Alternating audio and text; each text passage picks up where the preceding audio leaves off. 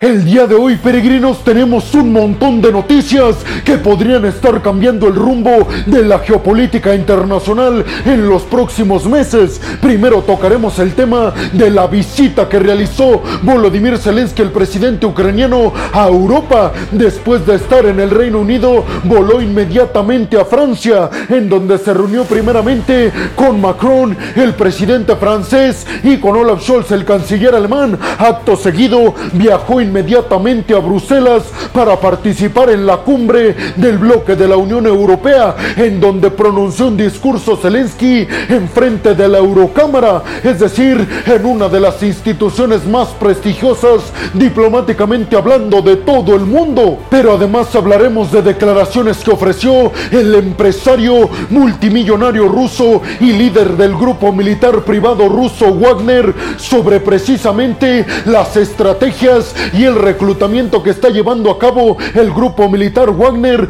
para luchar en contra de los ucranianos y a favor de los rusos, específicamente en la región de Bakhmut. Y por supuesto, peregrinos, que vamos a tocar el tema que hoy en día a niveles geopolíticos está sonando mucho, porque parece ser que el grupo de investigadores que están analizando todo lo que aconteció en los gasoductos Nord Stream 1 y 2 en el mar Báltico, cuando ustedes ya saben, se llevó a cabo un sabotaje en contra de estos gasoductos que llevaban gas natural desde Rusia hasta Europa, pues parece ser que este grupo de investigadores ya ha dicho que al parecer Rusia es más culpable que inocente. Por su parte, el Kremlin también se pronunció al respecto. De todo esto vamos a estar hablando mucho más adelante, peregrinos, y tal vez lo más preocupante a niveles geopolíticos es que la Organización Mundial de la Salud asegura que está llevando a niveles históricos el aumento de los casos de cólera en África. Además hablaremos de Latinoamérica específicamente de Nicaragua que dejó libres a casi 300, escuchen bien, casi 300 presos políticos. Y por supuesto que hablaremos del tema de Perú que continúa la crisis en la política interna del país. Y es que la noticia del Perú que les voy a presentar más adelante peregrinos tiene que ver con declaraciones que realizaron altos mandos del ejército peruano. Y por último estaremos abordando las declaraciones que ofreció el cofundador de la banda Pink Floyd dentro del Consejo de Seguridad de las Naciones Unidas. Este personaje pronunció un discurso por invitación de Rusia, así que ya se podrán imaginar sobre qué línea fueron sus declaraciones. Pues qué me dirían ustedes peregrinos si yo les dijera que vamos a arrancar precisamente con todo lo que dejó la visita de Volodymyr Zelensky a la Eurocámara y también a París donde se reunió, repito, con Emmanuel Macron, el presidente francés, y con Olaf Scholz, el canciller alemán. Comenzamos, peregrinos. Bienvenidos a un nuevo video de geopolítica en el cual, como ustedes ya saben, les voy a platicar lo más importante que ha acontecido a niveles diplomáticos y geopolíticos alrededor de todo el mundo. Y vámonos rápidamente con la primera noticia del día de hoy, peregrinos, y nos vamos rápidamente hasta la visita que realizó Volodymyr Zelensky a París. Esto para reunirse, como ya se los dije, con Macron y con Olaf Scholz después de que visitó el Reino Unido y se reunió con altos mandos militares y diplomáticos británicos, entre por supuesto el primer ministro Rishi Sunak, voló inmediatamente a París, en donde fue recibido con todo un comité de seguridad impresionante en Francia. Inmediatamente lo trasladaron después de que llegó en un avión británico al Palacio del Elíseo, donde ya lo esperaban Macron y Scholz. El tema principal, está claro. Obviamente hablaron de cómo podían ayudar los líderes europeos, Alemania con su economía y Francia con su poderío militar a Ucrania y además de cómo podrían hacerle para que mediante sanciones económicas y militares Rusia estuviera todavía más debilitada en el campo de batalla. Las declaraciones de Macron fueron que en Ucrania se está jugando además todo el futuro del bloque de la Unión Europea. Por eso dijo Macron, hoy más que nunca debemos no solamente seguir apoyando Ucrania, sino aumentar ese apoyo porque en Ucrania se está defendiendo los valores occidentales frente a aquellos que quieren acabarnos, Rusia y China. Scholz por su parte aseguró que va a Zelensky contar con todo el apoyo alemán, militar y económicamente hablando, por lo menos dijo Scholz, mientras yo encabece este gobierno alemán, yo les prometo a todos los ucranianos ucranianos, dijo Olaf Scholz, el canciller alemán, que Alemania va a seguir comprometida con la seguridad mundial apoyando a quienes defienden la democracia, el mundo libre y la globalización. Y dijo, eso están haciendo los ucranianos, luchando no solamente por su pueblo, sino por todos los pueblos europeos. Y por supuesto, como seguramente ustedes ya lo están intuyendo, peregrinos, Zelensky también fue y les pidió aviones militares a Francia y Alemania. Aseguró Zelensky que si bien en estos momentos el ejército ucraniano está defendiendo muy bien su territorio, aseguró que con poderío militar de largo alcance y con aviones militares F-16, sin lugar a dudas, dijo Zelensky, podrán los ucranianos no solamente evitar que Rusia se haga de más territorio, sino además recuperar hasta el último palmo de terreno que les fueron arrebatados por parte de los rusos. Hay que decir, peregrinos, que tanto Europa como el Reino Unido aseguraron que sí le van a entregar aviones militares F-16 a Ucrania y también poderío de largo alcance, pero lo que no dijeron fue exactamente cuándo, pero lo que dicen fuentes, por ejemplo Reuters y Bloomberg News, es que estos aviones estarían enviándoselos a Ucrania a largo plazo, porque los occidentales quieren asegurarse primero de que las tropas ucranianas estén excelentemente calificadas para operar estos aviones occidentales,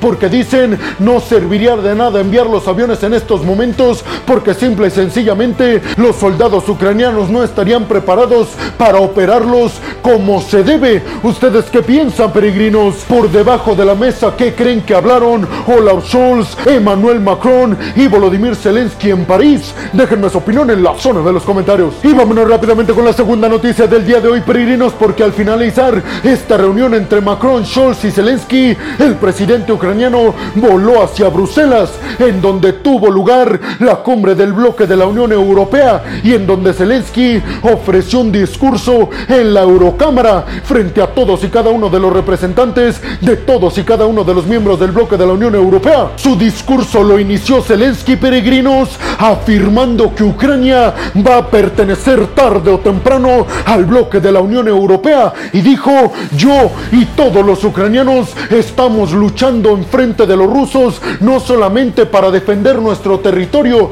sino también para defender todos y cada uno de los territorios europeos porque Zelensky asegura y les dijo a todos los representantes europeos en la Eurocámara que ellos están seguros de que Rusia si vence a Ucrania intentaría además hacerse del control por lo menos de todos aquellos países que formaron parte de la extinta Unión Soviética. Zelensky además les dijo a todos los representantes europeos en la Eurocámara que mediante inteligencia ucraniana detectaron que la inteligencia rusa está planeando acabar por completo con Moldavia. Y dijo Zelensky, yo al percatarme de esto me puse en contacto directo y de forma inmediata con la presidenta moldava Maya Sundu, asegurando a Zelensky que le envió este informe de inteligencia ucraniana para advertirle sobre los planes maquiavélicos que tiene el ejército ruso y Vladimir Putin de acabar también con Moldavia. Dijo Zelensky, hoy en día Ucrania es el país invadido, pero próximamente podría ser Moldavia, luego Polonia, Lituania, Letonia y así nos vamos a ir. Por eso dijo Zelensky, hoy en día nosotros podemos defender a la libertad y a toda Europa, pero necesitamos su ayuda económica y militar. No queremos que ustedes se piensen dos veces en ayudarnos con poderío militar y con ayuda económica cuando nosotros nos estamos exponiendo por todos los europeos. Los europeos se manifestaron a favor de todas y cada una de las declaraciones que ofreció Zelensky en la Eurocámara inmediatamente después los representantes europeos aseguraron que van a acelerar de forma inmediata la entrega de poderío militar y ayuda económica a Ucrania porque ellos saben que efectivamente Ucrania está dando la cara por toda Europa y en general por todo el mundo libre, democrático, globalizado y capitalista. ¿Ustedes qué piensan, peregrinos? ¿Creen que Ucrania pueda pertenecer al bloque de la Unión Europea próximamente? Y después les preguntaría, peregrinos, ¿creen que este informe que dice tener Zelensky de que Rusia va a buscar acabar con Moldavia sea verdadero? Y sobre todo, ¿qué creen que va a hacer Moldavia y Occidente a favor de este país que también, según Zelensky, está en riesgo de caer en las manos rusas? Déjenme su opinión en la zona de los comentarios. Y vámonos rápidamente con la tercera noticia del día de hoy, peregrinos, que tiene que ver con el grupo militar privado ruso Wagner. La noticia va encaminada específicamente, peregrinos, a que el grupo militar Wagner ha recibido un montón de sanciones económicas y militares por parte de Occidente, específicamente porque desde Occidente están asegurando que están reclutando a presos en Rusia y que estos están siendo enviados a pelear en contra de los ucranianos en territorio ucraniano, obviamente con la promesa de que si logran la victoria y la recuperación en varios territorios ucranianos que están en disputa, cuando regresen a Rusia serán libres, pero dicen desde Occidente, eso sin lugar a dudas vulnera gravemente los derechos internacionales. Sin embargo, el grupo Wagner se pronunció al respecto y dijo que desde hace varios años ellos ya no reclutan a presos que están en Rusia y aseguraron todos y cada uno de los representantes de los altos mandos del grupo militar ruso Wagner que a partir específicamente del año pasado inclusive está sus mandatos que quien se enlista en su ejército tiene que ser por voluntad propia. Sin embargo, desde Occidente calculan que al menos 35 mil, escuchen bien peregrinos, 35 mil presos rusos fueron reclutados por parte del grupo Wagner y enviados a perder la vida en Ucrania. ¿Ustedes qué piensan, peregrinos? ¿A quién le creen? A Occidente que asegura que al menos 35 mil soldados del grupo Wagner que están peleando en contra de los ucranianos eran antes presos rusos o le creen al grupo Wagner que desde hace algunos años ellos ya no reclutan a presos. Déjenme su opinión en la zona de los comentarios. Y vámonos rápidamente con la cuarta noticia del día de hoy, peregrinos. Y ahora nos vamos hasta el mar Báltico, porque esta noticia tiene que ver precisamente con los daños que sufrieron los gasoductos Nord Stream 1 y 2, que eran los encargados de llevar gas natural desde Rusia hasta el bloque de la Unión Europea. La noticia va encaminada, peregrinos, a que investigadores, o mejor dicho, a que el grupo de investigadores que están encargados de analizar exactamente qué fue lo que causó todas estas averías en los gasoductos y mejor dicho, peregrinos, están encargados de averiguar quién perpetuó el ataque, porque yo ya les había dicho desde hace muchos videos anteriores, peregrinos, que ya se había dicho que fue un explosivo lo que dañó a ambos gasoductos, es decir, que se trata de un ataque, lo que estos investigadores están haciendo, peregrinos, es determinar quién perpetuó este ataque y lo que va de investigaciones, peregrinos, al parecer están apuntando a Rusia como culpable y no como inocente. Sin embargo, la noticia también viene encaminada, peregrinos, porque desde el Kremlin se pronunciaron al respecto y dijeron que este grupo de investigadores liderados por Suecia y por Dinamarca están obviamente ocultando información que apuntaría a Estados Unidos como el culpable de estos explosivos en ambos gasoductos, pero los investigadores aseguran que es más bien el Kremlin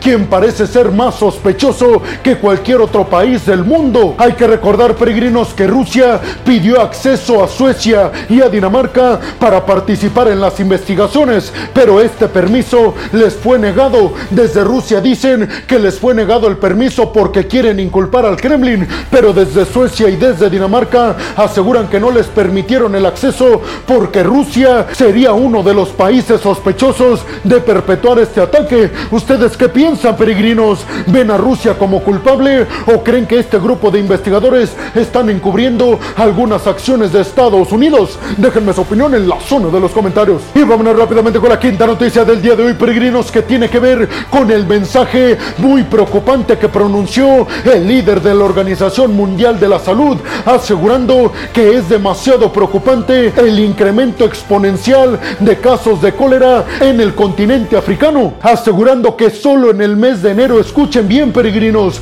se reportaron 26 mil nuevos casos de cólera en el continente africano y dijeron desde la OMS que esto es muy preocupante porque en un solo mes fueron 26 mil, cuando en todo un año, en el año pasado del 2022, se registraron 80 mil, es decir, que en un mes casi se encontraron una cuarta parte de todos los que se encontraron en todo un año. ¿Ustedes qué piensan, peregrinos? ¿Creen que estamos en peligro de caer nuevamente en una pandemia? Déjenme su opinión en la zona de los comentarios. Y vámonos rápidamente con la sexta noticia del día de hoy, peregrinos, que tiene que ver con lo que parece ser un buen gesto por parte de Daniel Ortega a favor de los Estados Unidos. Y es que desde Nicaragua se empezó a mencionar el hecho de que se dejaron libres a casi 222 presos políticos en Nicaragua. Expertos en geopolítica están asegurando, peregrinos, que eso se trata de un gesto por parte del gobierno de Daniel Ortega a los Estados Unidos para que los Estados Unidos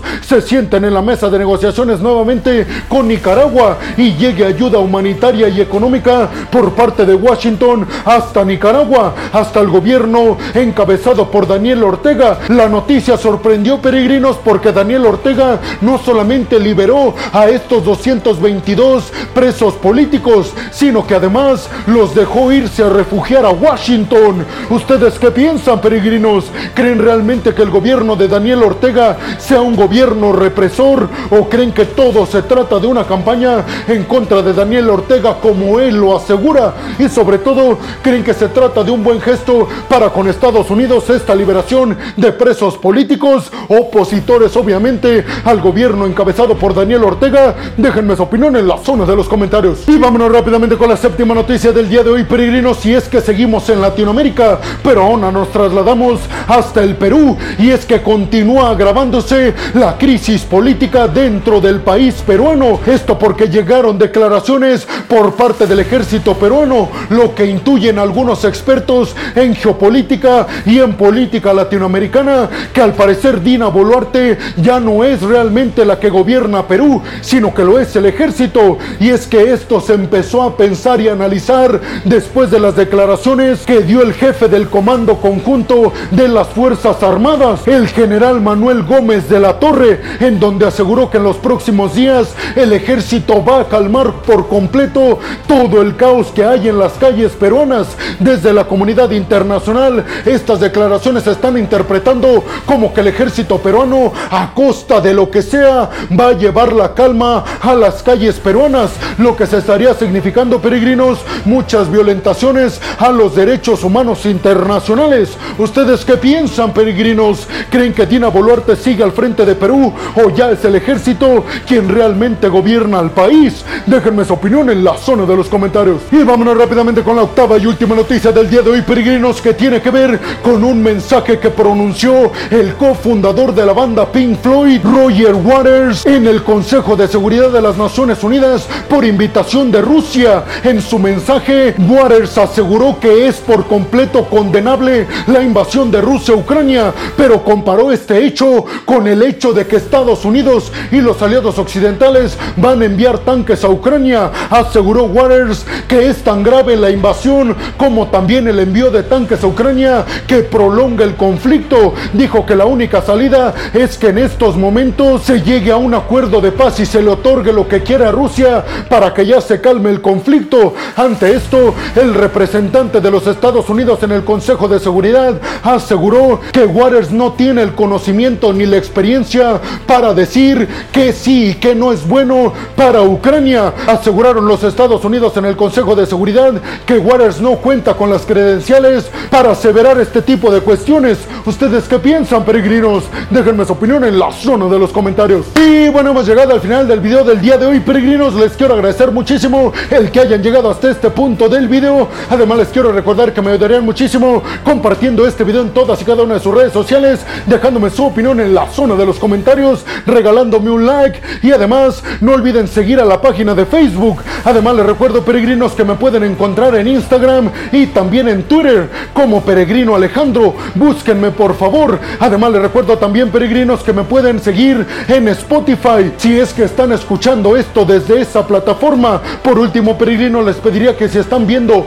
o escuchando esto desde YouTube, no olviden suscribirse al canal y activar la campanita para que les lleguen todas y cada una de las notificaciones cuando subo un video nuevo de geopolítica o de otras cuestiones a mi canal. Y como siempre lo hago al final de cada video, peregrinos, les agradezco muchísimo todo el apoyo que recibo por parte de todas y de todos ustedes. Sin su apoyo, peregrinos, yo no podría estar dedicándome a lo que más me apasiona en el mundo, que es analizar los geopolíticos y diplomáticos alrededor del mundo. Así que muchas, pero muchas gracias, peregrinos. Sin más por el momento, nos vemos en el siguiente video de geopolítica. Hasta la próxima.